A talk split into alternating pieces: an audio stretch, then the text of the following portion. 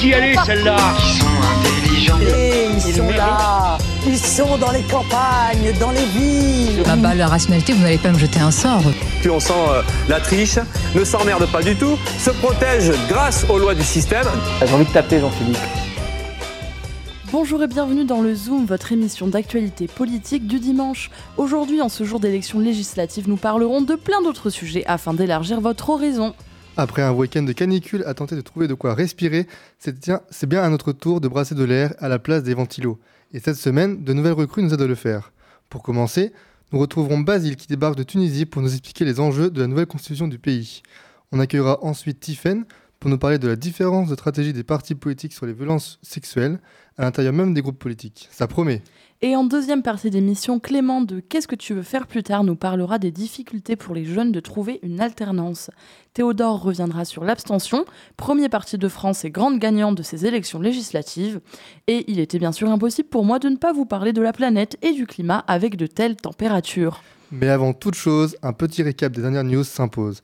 Vous écoutez le Zoom en direct du Radio Pulsar, il est 17h et c'est l'heure du Flash Info réalisé cette semaine par Basile. On part directement en Colombie, où se tient aujourd'hui le second tour de l'élection présidentielle entre Gustavo Petro, le candidat de gauche arrivé largement en tête au premier tour, avec 40% des voix, et Rodolfo Hernandez, le candidat de droite, qui lui a récolté seulement 28% des suffrages. Malgré les scores du premier tour qui donnent favori la coalition de gauche Pacto Historico, dirigée par Petro, le résultat du second tour reste incertain, puisque Federico Gutiérrez, le favori de la droite éliminé au premier tour avec 24% des voix, a annoncé qu'il soutenait Hernandez, ce qui pourrait faire basculer le vote en faveur de la droite. Direction maintenant l'Europe. Alors que la guerre continue de faire rage en Ukraine, la présidente de la Commission européenne Ursula von der Leyen a recommandé ce vendredi d'accorder le statut, de, candidat à l'Union européenne pour l'Ukraine. Les dirigeants français, allemands et italiens, en visite jeudi à Kiev, se sont prononcés en faveur du statut de candidat de façon immédiate pour le président Vladimir Zelensky et son pays. Cependant, la décision sera prise lors du sommet européen des 23 et 24 juin, où les 27 pays de l'Union européenne devront donner leur feu vert à l'unanimité. Côté national, le directeur de l'assistance publique Hôpitaux de Paris, Martin Hirsch, a annoncé sa démission ce vendredi en pleine crise hospitalière. Après 9 ans de service, il laisse derrière lui un hôpital qui manque de personnel, de lits et d'argent. Martin Hirsch évoque dans les raisons qui ont motivé son départ l'impossibilité de réformer l'hôpital comme il le voudrait. Laissant la place vide, c'est maintenant au gouvernement de trouver un remplaçant. Pour continuer avec les coups durs pour le gouvernement, ce vendredi, les militants de la CFDT qui étaient réunis à Lyon depuis le début de la semaine pour le 50e congrès du syndicat ont voté contre l'allongement de, de la durée de cotisation. Le premier syndicat de France est totalement contre le report de l'âge de la retraite, mais depuis 20 ans, il était d'accord avec l'augmentation de la durée de cotisation, c'est-à-dire le nombre de trimestres qu'il faut acquérir pour avoir une retraite à taux plein. Mais ce vendredi, les militants présents à Lyon ont voté contre l'allongement de cette durée de cotisation, ce qui envoie un message clair à Emmanuel Macron, le syndicat ne souhaite pas négocier l'âge de, départ, de départ à la retraite avec le président. Au niveau local, l'actualité est chaude puisque la canicule n'épargne pas la Vienne. Il fait en moyenne 35 degrés cet après-midi et le département est en vigilance rouge depuis jeudi. Un certain nombre de mesures ont été prises par la préfecture, notamment une information qui a été envoyée aux acteurs économiques du département pour rappeler les responsabilités des employeurs quant à la protection des travailleurs dans des périodes de canicule. L'autre point important, pendant les périodes de grosse chaleur, ce sont les personnes âgées le Centre communal d'action sociale de la ville de Poitiers met en place du 1er juin au 15 septembre une veille avec deux agents canicules qui s'occupent d'appeler les personnes âgées sur le registre communal en cas de forte chaleur. On termine ce flash info avec une bonne nouvelle, la fête de la musique revient mardi prochain dans les rues de Poitiers, après deux ans d'arrêt à cause du Covid. Pour ce retour, la municipalité a décidé de revenir aux sources en invitant les musiciens amateurs à descendre dans les rues pour mettre au centre de l'événement les pratiques amateurs. Pour les 40 ans de la fête de la musique, excusez-moi, en plus des événements qui auront lieu dans le centre, il y aura des scènes ouvertes dans les quartiers des Couronneries et aux Trois Cités. Merci Basile de nous avoir présenté les news de la semaine. On te retrouve dans quelques minutes pour un nouveau tour de l'actualité. Mais avant ça, c'est l'heure pour toi de nous jeter en eau trouble. Le voyage ne sera pas de tout repos. La vie est pleine d'aventures, n'est-ce pas? La chronique internationale nous envoie aujourd'hui en Tunisie. L'actualité mouvementée depuis un an dans ce pays en pleine crise politique et économique arrive enfin à vos oreilles. Tout commence en 2010 quand plusieurs pays dont la Tunisie se retrouvent dans le tsunami des printemps arabes. La révolte tunisienne, aussi appelée révolte du jasmin, finit par faire fuir le président Ben Ali. Une constitution nouvelle donnant plus de pouvoir au Parlement, née alors en 2014. Cette constitution se retrouve aujourd'hui au cœur des débats, mais nous y reviendrons plus tard. D'abord, il faut savoir qui est aux commandes de ce pays. Fin 2019, Kaïs Saed est élu président et prend place dans le palais présidentiel de Carthage, qui semble être devenu depuis son arrivée le lieu d'une dérive autoritaire.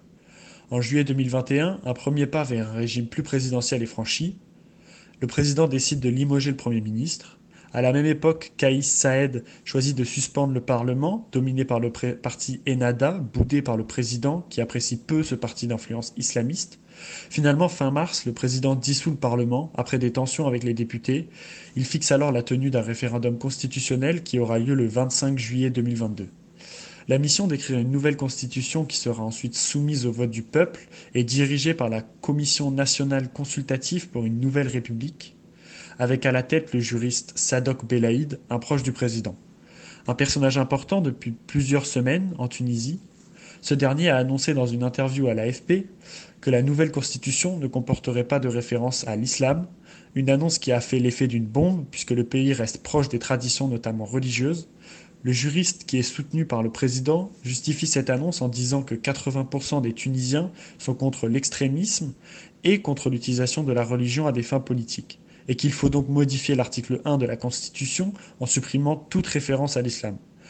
Dans la Constitution de 2014, l'article 1 dit, je cite, la Tunisie est un État libre, indépendant et souverain, l'islam est sa religion, l'arabe sa langue et la République son régime. Ce choix est selon le juriste un moyen de barrer la route à l'islam politique qui est à l'origine du ravage politique et économique des dix dernières années. Du côté de l'opposition, ce choix ne plaît pas du tout, d'abord au mouvement islamiste qui voit dans cette décision une façon de se faire bien voir de l'Occident, il faut rappeler que la Tunisie, en pleine crise économique, sollicite l'aide du Fonds monétaire international afin de combler le déficit de son budget. L'opposition accuse donc le président de donner l'image d'un pays plus occidental pour obtenir les faveurs du FMI. Enfin, le syndicat UGTT, l'Union générale tunisienne du travail, a décidé de bouder les concertations proposées par le président ce syndicat a lancé depuis plusieurs jours une grève générale du secteur public, avec près de 200 entreprises publiques qui se sont mobilisées. Une mobilisation qui pourrait faire réfléchir à deux fois le président Kaïs Saed concernant son projet de nouvelle constitution. Merci Baz Baz, la politique nationale à présent avec toi Tiffen, tu vas nous parler des différences de réponse face aux accusations de violences sexuelles visant des membres de différents partis. En effet, d'un mouvement politique à l'autre, les stratégies diffèrent, voire s'opposent. En effet, ces derniers mois et ces dernières années, les partis politiques français n'ont pas été épargnés par la vague MeToo du nom de ce hashtag utilisé par des milliers de femmes sur les réseaux sociaux pour dire moi aussi j'ai été victime de violences sexuelles.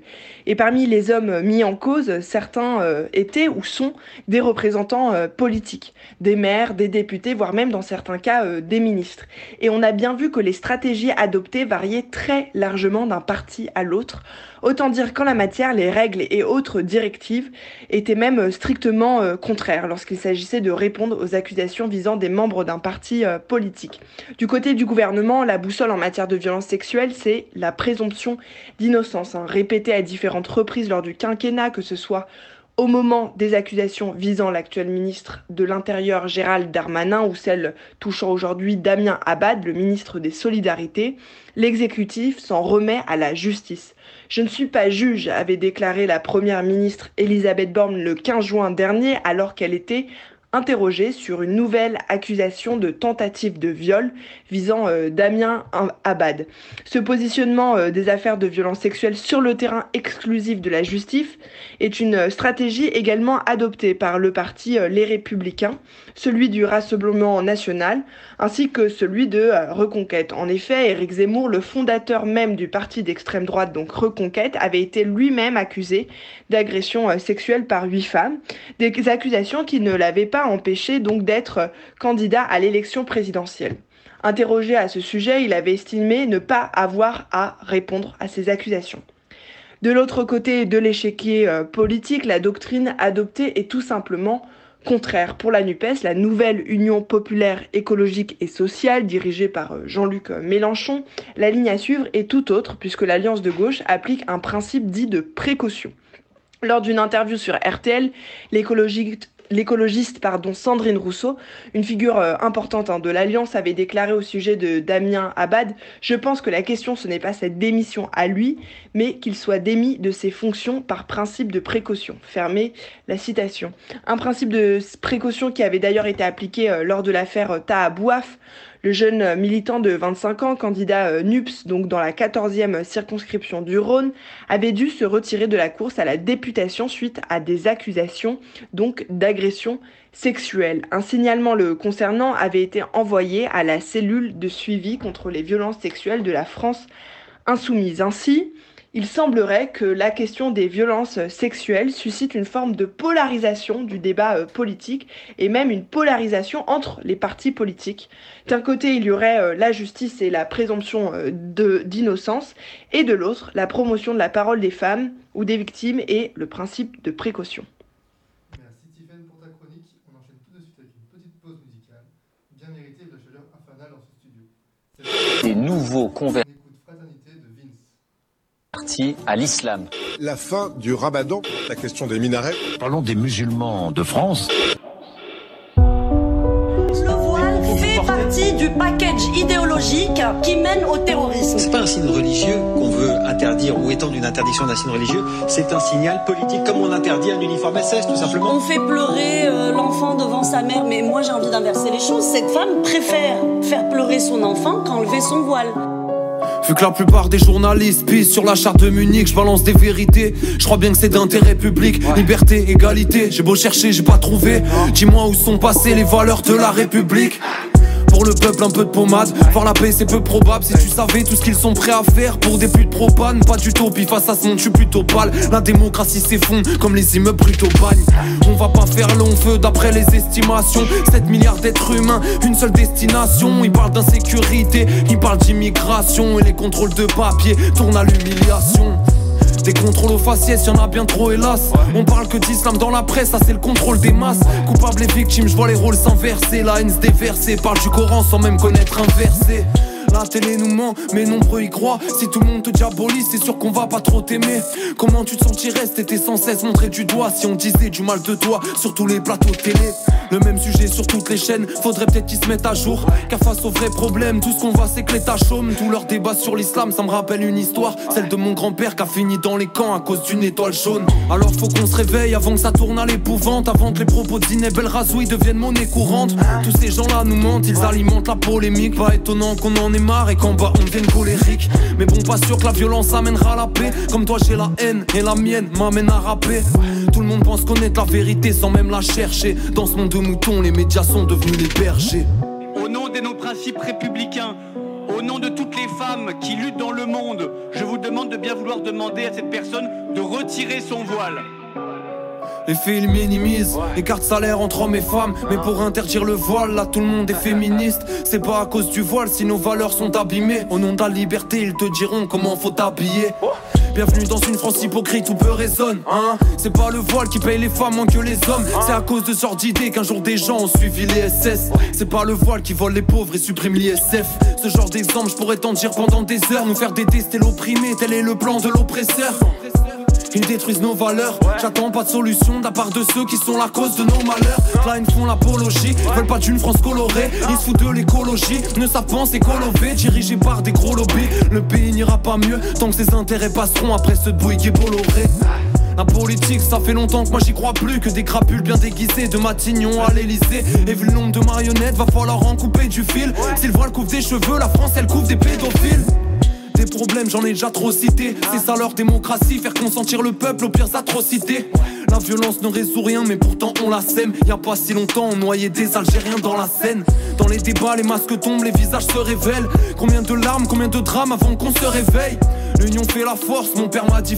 Tous ensemble on leur fait peur, c'est pour ça qu'ils nous divisent. Donc peu importe que tu pries ou pas, ou quel jeu tu pries, croyant athée ou converti, que tu portes la croix ou la kippa. La bêtise humaine n'a ni religion ni couleur, et c'est la seule qui est responsable quand l'homme commet les pires horreurs.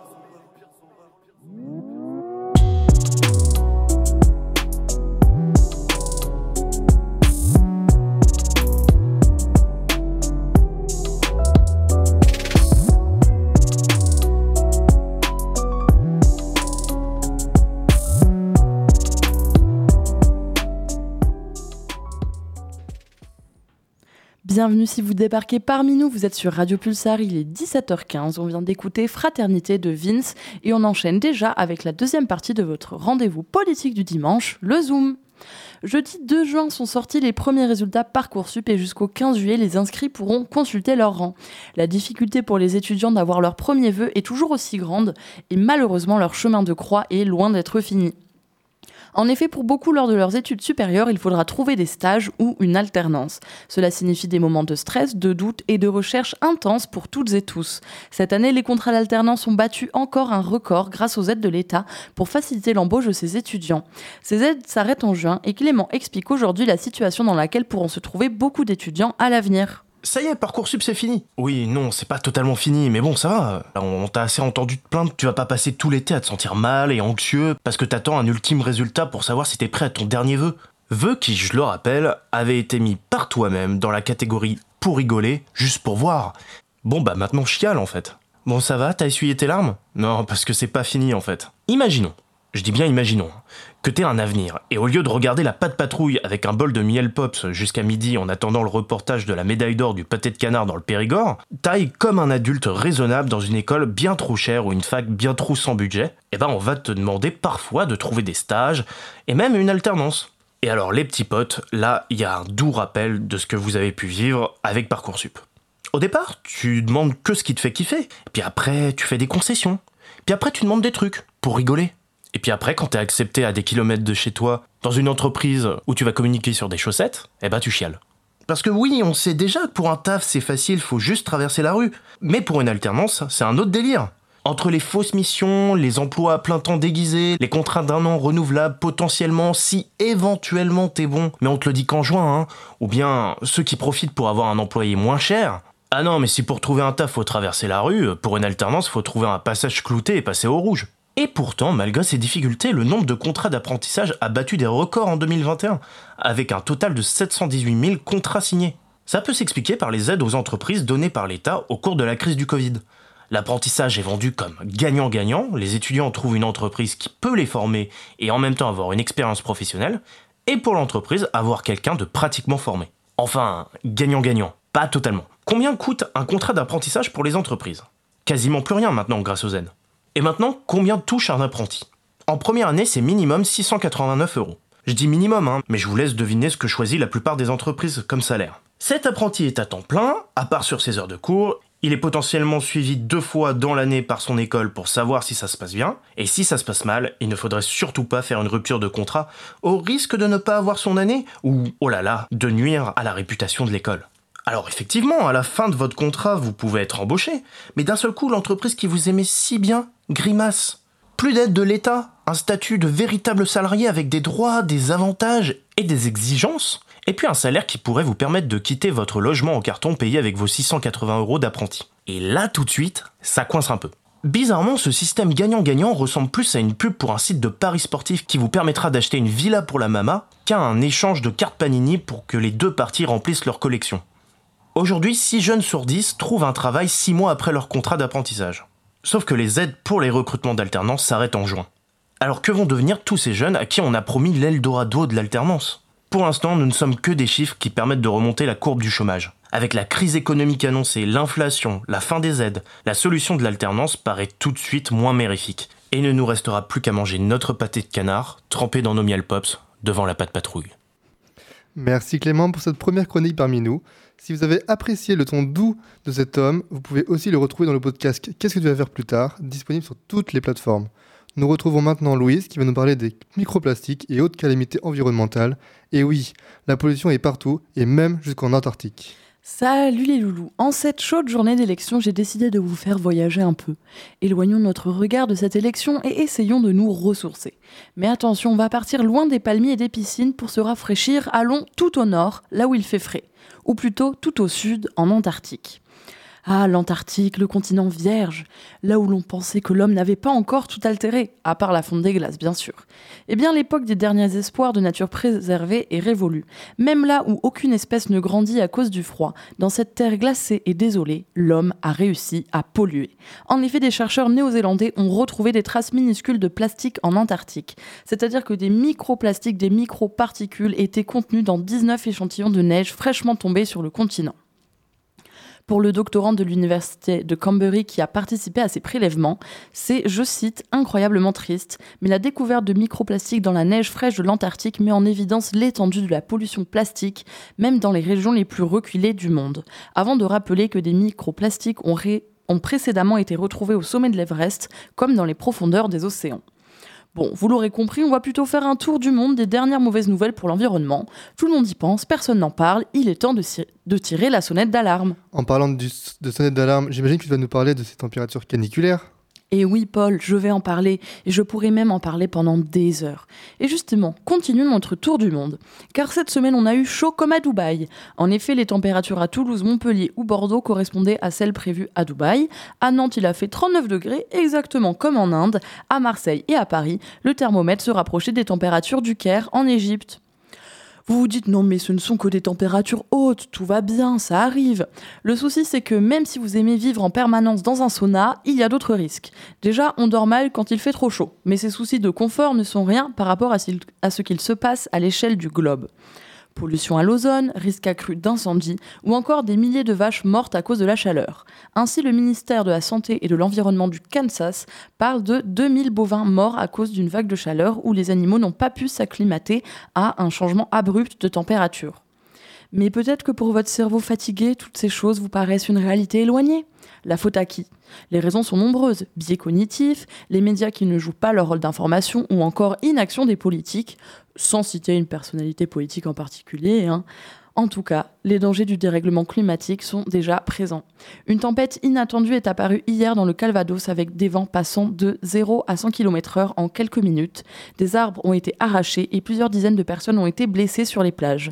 Mais c'est dans une petite station balnéaire que les conséquences les plus dramatiques ont été observées. Un surfeur âgé de 31 ans est mort projeté sur la vitre d'un restaurant. Quand les faits deviennent si proches et aux conséquences si graves, arrêtons de nier la réalité. Ne pas se sentir concerné par les questions environnementales, c'est faire l'autruche.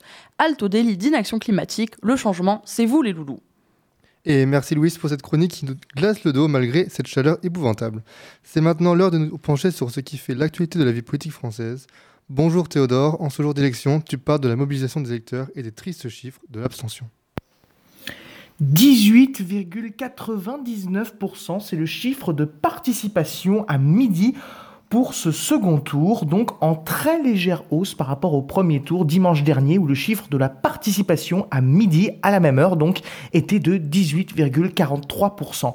C'est un chiffre à relativiser pour plusieurs raisons. Déjà, premier point, eh bien, euh, c'est qu'au second tour, c'est que par rapport au chiffre du second tour de 2017 qui était de 17% seulement, hein, le chiffre de participation à midi en 2017, eh bien, on ne bat pas pour l'instant de nouveaux records d'abstention, mais euh, eh bien, c'est aussi à relativiser car notamment par rapport aux chiffres de 2012 ou de 2007 où là on avait eu euh, des chiffres de participation à midi qui étaient beaucoup plus élevés. si on regarde aussi le chiffre du second tour de la présidentielle en avril dernier, eh bien c'est euh, largement en dessous puisque le chiffre de participation à midi était de 26%. Donc ce chiffre à midi, c'est une simple indication. Le chiffre euh, qui sera le plus significatif, c'est celui de 17h, car à 17h, eh bien les trois quarts, on peut dire, des électeurs qui euh, décident de se déplacer se, se sont déplacés. Donc la question qu'on peut d'ores et déjà se poser, puisqu'on sait qu'il y aura a priori une abstention qui sera là et qui sera assez, assez forte. Donc, pourquoi une telle abstention? Eh bien, peut-être car parce que chez les citoyens, il y a un sentiment de ne pas être représenté, euh, qui vient peut-être aussi du mode de scrutin majoritaire. Euh, il y a un sentiment que ça ne sert à rien, que les choses ne changeront pas, que ma voix individuelle, ma voix ne compte pas, alors que chaque voix compte. Euh, et, surtout, cette année, surtout en ce moment, c'est ça le paradoxe, c'est qu'avec une telle abstention, les résultats vont se jouer à quelques voix près, quelques dizaines de voix près parfois, euh, donc ça risque d'être très serré. Donc ce soir à 20h, quand on aura les résultats, eh bien déjà on n'aura pas tous les résultats. Euh, et donc euh, le suspense risque de durer hein, dans certaines circonscriptions assez longtemps et risque même de durer une bonne partie de la nuit hein, dans bon nombre de circonscriptions du pays. Donc chaque voix compte et donc il y a vraiment un suspense qui va être très présent et un enjeu, notamment c'est le cas à Poitiers puisqu'on l'a vu à l'issue du premier tour, les résultats dans les deux circonscriptions, entre les deux euh, pôles, les deux blocs qui sont arrivés en tête, eh bien les résultats étaient très serrés sur les deux circonscriptions, donc ça va se jouer à quelques centaines de voix près, voire quelques dizaines de voix près. Donc cette fois, oui, il y a un vrai enjeu, et l'enjeu, c'est aussi le choix politique qui est à faire, car cette fois, on a vraiment affaire à des programmes très différents et opposés sur beaucoup de points. C'est un vrai choix politique qui a à faire. Le débat, notamment sur le plan économique et social, eh bien, il a existé ces dernières semaines, dont, euh, notamment par voie de presse ou sur les réseaux sociaux.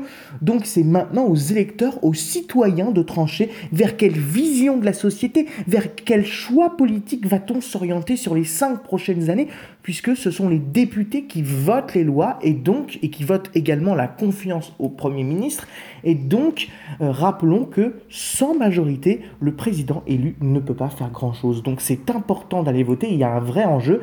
À l'heure à laquelle nous parlons, il reste encore quelques minutes pour le faire, donc si ce n'est pas déjà fait, sachant que les bureaux ferment à 18h, eh bien, dépêchez-vous. Merci beaucoup Théodore pour ton verbe impeccable. D'ailleurs, les chiffres viennent de tomber et l'abstention au second tour atteindrait 54%, ce qui est une hausse par rapport au premier tour, selon France Info.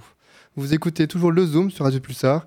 Il est 17h26. Dans quelques instants, vous retrouverez la douce voix de Basile pour un nouveau Flash Info. Mais avant ça, on se détend en écoutant Turquoise de Blue Samu.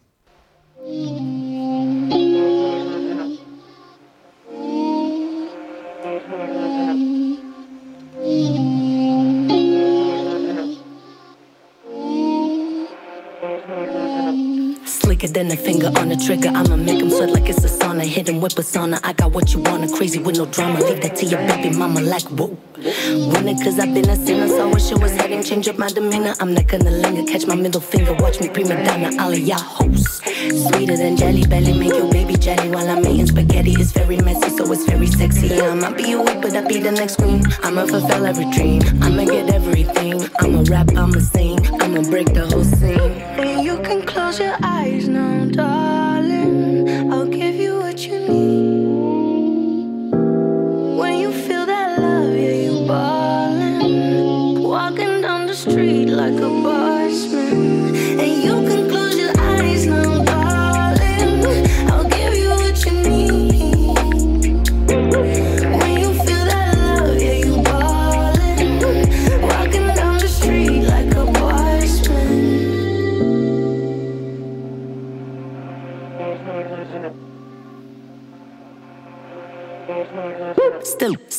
bitch, never been a man. Got balls, I don't need a middleman. I'm a riddle man, little soft, but I still be killing them like a militant. Yin yang, like oh I'm lit. Wake up, I feel like shit. Bipolar, I switch in my feelings damn for a minute, man. But I always be back with that bigger plan. I get trapped in my dreams like I'm Peter Pan. Borderline, show you a different edge. Jumping Neverland, got you fizzling. I'ma fulfill every dream. I'ma get everything. I'ma rap, I'ma sing. I'ma break the whole scene.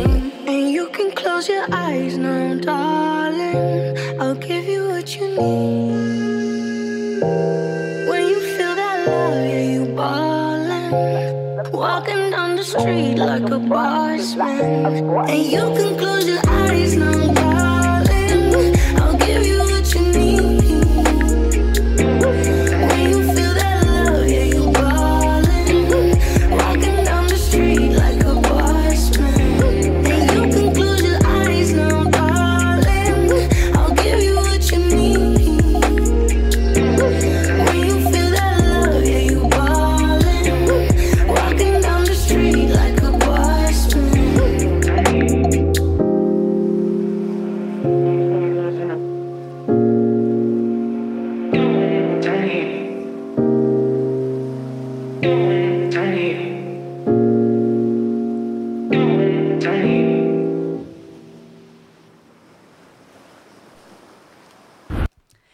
17h et vous venez d'écouter Turquoise de Blue. Vous êtes bien sur Radio Pulsar avec l'équipe du Zoom, votre magazine d'actualité du dimanche. Comme chaque semaine, le Zoom, c'est une rencontre avec un acteur engagé du monde politique et militant. Et cette semaine, Chloé s'entretient avec Julien qui nous expliquera pourquoi il n'est pas allé voter lors de ces élections législatives. Mais avant ça, c'est le Flash Info avec la voix de Basile. C'était un phénomène qui avait pris place pendant la campagne présidentielle. Pourtant, il s'est aggravé pendant les législatives au point où le week-end dernier, l'abstention atteignait 53% de la population. Ils étaient même 75% des 18-24 ans à ne pas s'être rendus dans les urnes. C'est le cas de Julien qui, lui, utilise ce non-vote comme une protestation. Pourquoi est-ce que t'es pas allé voter? Alors, euh, parce qu'il y avait peu de choix qui correspondaient à ce que je voulais. Du coup, euh, pas d'intérêt. Et en plus, euh, euh, bah, les législatives, c'est des élections qui sont aujourd'hui mal faites parce qu'il y a que le gagnant qui qui qui trouve son intérêt et que les autres les autres partis qui arrivent second, troisième ou autres euh, ont peu d'importance, je trouve, par rapport au, au, parti gagnant. Et est-ce que euh, t'étais allé voter au présidentiel? Oui, je suis allé voter au présidentiel, euh, un peu par, euh, par euh, obligation, dans le sens où il n'y avait pas de candidat qui me plaisait réellement, mais que bah, les présidents, voter pour les présidentielles me semble quand même important. Mais euh, donc pour toi, il y a une différence, euh, il y a une hiérarchisation entre les législatives et les présidentielles? Euh, oui, dans le sens où les législatives, ça, c'est plutôt pour euh, confirmer euh, les présidentielles, car euh, si le président a la majorité, il, il, il fait ce qu'il veut. Donc ça permet juste de, de soit confirmer les présidentielles, soit le bloquer. Est-ce que au final, justement, penser comme ça, ça donne pas un peu l'impression que ton, vote, il, il compte pas? Oui, mais parce que euh, j'y ai pas trouvé mon intérêt à, à voter euh, euh, euh, pour ou contre. Si, si je voulais voter pour dès le début, j'aurais voté pour au présidentiel et aux législatives. Et si j'étais euh, vraiment contre, j'aurais voté euh, contre au présidentiel et aux légis- aux législatives. Et là, il y a un entre-deux qui n'existe pas. C'est-à-dire pour ou contre euh, le, le président? Contre- contre- ouais, contre- pour ou contre la politique du président. Et euh, justement, euh, on a vu là, euh, les 18-24 ans, c'est 69% d'abstention. Est-ce que toi, ça t'a surpris de voir ce chiffre? Oui et non. Oui, parce que euh, on a- il y a toujours quand même ce- cette phrase de euh, faut aller voter, c'est important, etc. Et que euh, dans les personnes que je connais, beaucoup de gens continuent de voter. Et non, parce qu'on sent quand même euh, un désintérêt total chez les jeunes pour la politique. euh, même même les gens qui votent ne votent pas par vraiment par conviction, mais plus par obligation. Et dans les personnes qui votent, souvent on entend, pour convaincre ceux qui vont pas voter, que euh, il faut aller voter parce que c'est un droit qui a été euh, durement acquis. T'en penses quoi, toi, aujourd'hui, de cette phrase? Euh, alors euh, oui, c'est un droit qui a été durement acquis, mais ça reste un droit, c'est pas un devoir. Et moi, c'est pas, dans mon cas, c'est pas un vote, c'est pas un non-vote par euh, non-intérêt, c'est un non-vote par, euh, c'est un choix de non-vote parce que je trouve que euh, c'est un, message aussi de non-voter dans ce cas-là parce que c'est un intérêt euh, de montrer que euh, les politiques présentées ne me conviennent pas. Donc je pense que c'est l'intérêt dans le sens où, bah, à force d'avoir de l'abstention qui monte, à un moment donné, peut-être que les politiques vont comprendre qu'il faut qu'il faut un peu innover et trouver d'autres moyens de faire de la politique. Et euh, justement, on voit que l'abstention a été extrêmement importante, euh, notamment dans certaines circonscriptions, ça a augmenté de 80%. Euh, Est-ce que tu as l'impression que pour le deuxième tour, les politiques se rendent compte qu'il y a un problème actuellement? Non, parce qu'on voit bien que certains partis déjà ont, demandent à ne pas voter sont, lorsque leur parti n'est pas présent au second tour. Et que de toute façon, les partis au second tour, les partis gagnants n'ont pas d'intérêt à ce que les partis qui n'ont pas voté au premier tour, à ce que les gens qui n'ont pas voté au premier tour viennent voter au second tour? Donc je pense qu'il n'y aura pas de, bah, le- l'abstention ne sera que plus importante au second tour. Et tu penses pas qu'il y aura une réaction du côté de la classe politique? Ça a tendance à être assez, euh, assez lent. Tout va dépendre aussi des résultats euh, du second tour. Et donc pour toi, est-ce que ne pas aller voter, c'est remettre en cause l'offre politique? Euh, oui, oui, c'est c'est c'est c'est exprimer le fait que l'offre politique n'est pas ne correspond pas, en tout cas, à mes attentes. Et quand on voit les chiffres de l'ascension, il ne correspond pas aux attentes de beaucoup, beaucoup de personnes. Et est-ce que à la présidentielle, donc justement, tu m'as expliqué que tu trouvais que c'était plus important. Est-ce que pour toi, il faudrait réexpliquer aussi les modes de scrutin peut-être? Est-ce que tu t'es senti assez informé par rapport aux législatives? Euh, ben, Par rapport aux législatives, pour moi, il faudrait même reformer le principe euh, des législatives qui sont, euh, euh comme je disais, euh, ben, on en parle, ça en parle beaucoup en ce moment, mais la proportionnelle peut être une idée pour redonner de l'importance aux législatives. Que, donc dans l'idée où même si tu votes pour un parti qui n'est pas majoritaire, ton vote sert, sert, à quelque chose, soit juste pas un, vote dans le vent. et après, je pense que législatives, on a quand même bien été expliqué. Ben, pour ma part, euh, j'ai pas eu de soucis. C'est pas par méconnaissance que, que, que j'ai pas voté. Et est-ce que tu aurais des idées pour redonner l'envie aux gens, de, comme toi d'ailleurs, euh, de retourner dans les urnes et d'aller voter? Euh, ça plus euh, plus de plus de choix, même si euh, même si pour en soi pour les partis c'est pas forcément une bonne nouvelle d'avoir plus de candidats. Pour par exemple, comme on a vu la présidentielle, la gauche ça n'a pas été une bonne bonne idée d'avoir plus de candidats, mais sur des élections comme celle-là, un vote à la proportionnelle euh, aurait peut-être permis euh, à en fait tous les partis d'être représentés et séparément et que du coup chacun y trouve son compte. Donc oui, un changement de mode de scrutin pourrait me faire aller, pourrait me faire aller voter. Et pas un changement d'information, parce que quand on discute autour de toi, tu as l'impression que les gens sont au courant de ce que c'est les législatives? Euh, alors après, c'est toujours tout le monde n'est pas au courant. Ceux qui veulent être informés le sont.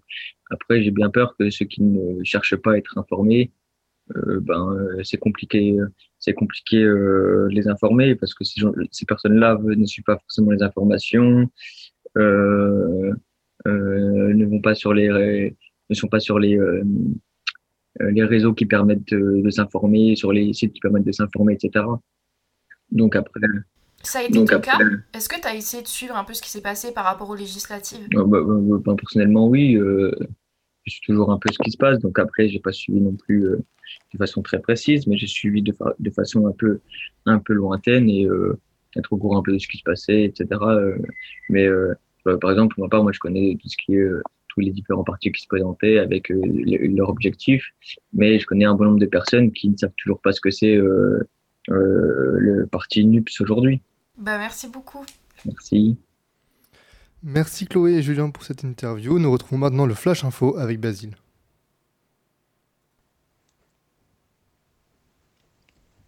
On part directement en Colombie, où se tient aujourd'hui le second tour de l'élection présidentielle entre Gustavo Petro, le candidat de gauche arrivé largement en tête au premier tour, avec 40% des voix, et Rodolfo Hernandez, le candidat de droite, qui lui a récolté seulement 28% des suffrages.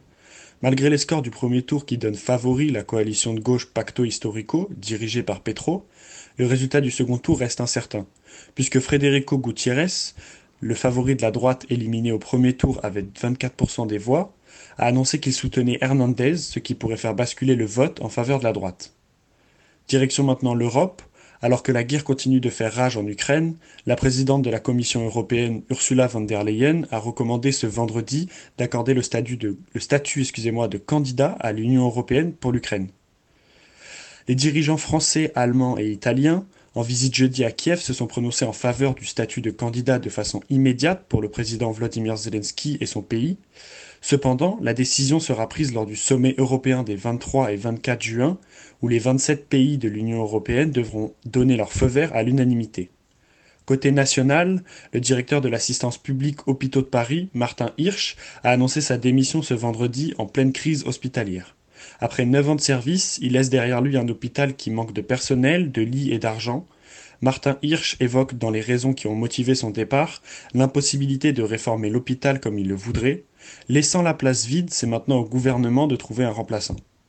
Pour continuer avec les coups durs pour le gouvernement, ce vendredi, les militants de la CFDT qui étaient réunis à Lyon depuis le début de la semaine pour le 50e congrès du syndicat ont voté contre l'allongement de, de la durée de cotisation. Le premier syndicat de France est totalement contre le report de l'âge de la retraite, Mais depuis 20 ans, il était d'accord avec l'augmentation de la durée de cotisation, c'est-à-dire le nombre de trimestres qu'il faut acquérir pour avoir une retraite à taux plein. Mais ce vendredi, les militants présents à Lyon ont voté contre l'allogement de cette durée de cotisation, ce qui envoie un message clair à Emmanuel Macron. Le syndicat ne souhaite pas négocier l'âge de, départ, l'âge de départ à la retraite avec le président. Au niveau local, l'actualité est chaude puisque la canicule n'épargne pas la Vienne. Il fait en moyenne 35 degrés cet après-midi et le département est en vigilance rouge depuis jeudi.